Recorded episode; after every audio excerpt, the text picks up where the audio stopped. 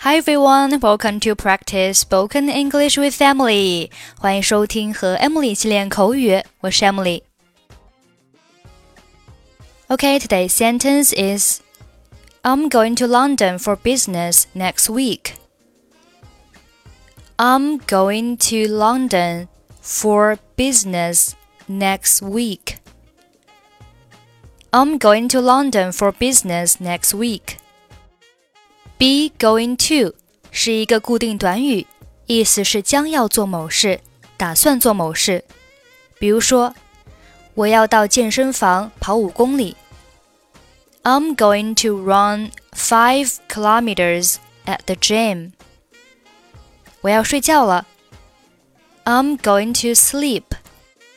For business 意思是为了出差，如果是为了游玩，就是 for pleasure。 For pleasure，我下个月要去伦敦游玩。I'm going to London for pleasure next month. Business, B U S I N E S S，名词，有生意、商业、交易的意思。这个单词里面有一个短元音 i，在读的时候要短促且含糊。 business，business。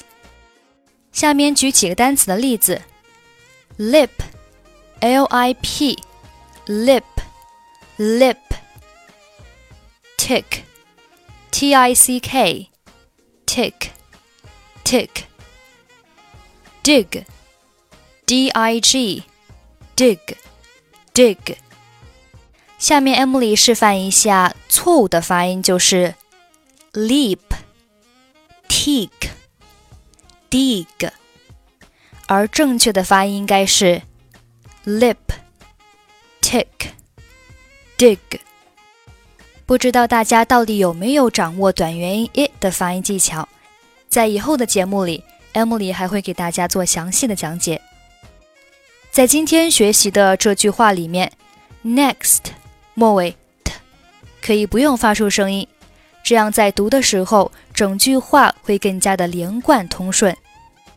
I'm going to London on business next week，意思就是我下周要去伦敦出差。Steven，你在伦敦有朋友吗？Steven，Do you have any friends in London？有啊，我的老朋友杰克就住在伦敦。Yes, my old friend Jack lives there. 你们俩关系近吗？Are you close? 是的，他是我最好的朋友之一。我们的友谊从大学时就开始了。你问这个干什么？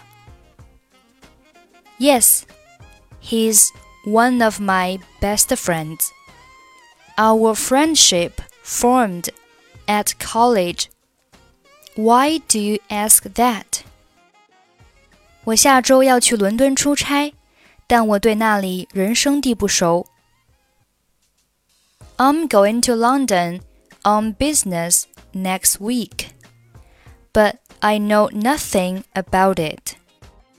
我明白了，你是想找一个向导，对不对？I get it. You want to find a guide, don't you? 没错，Steven，你总是知道我想要什么。Yes, Steven, you always know what I want. 不用担心，我会给杰克打电话，请他帮助你。Don't worry, I will call Jack and ask him to help you. Steven, do you have any friends in London? Yes, my old friend Jack lives there.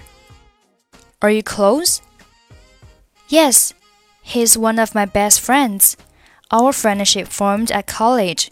Why do you ask that? I'm going to London on business next week, but I know nothing about it. I get it. You want to find a guide, don't you? Yes, Steven. You always know what I want. Don't worry, I will call Jack and ask him to help you. Okay, that's it for today. 获取更多地道美语发音秘籍，欢迎关注微信公众号“英语主播 Emily”。I'm Emily. I'll see you next time. Bye bye.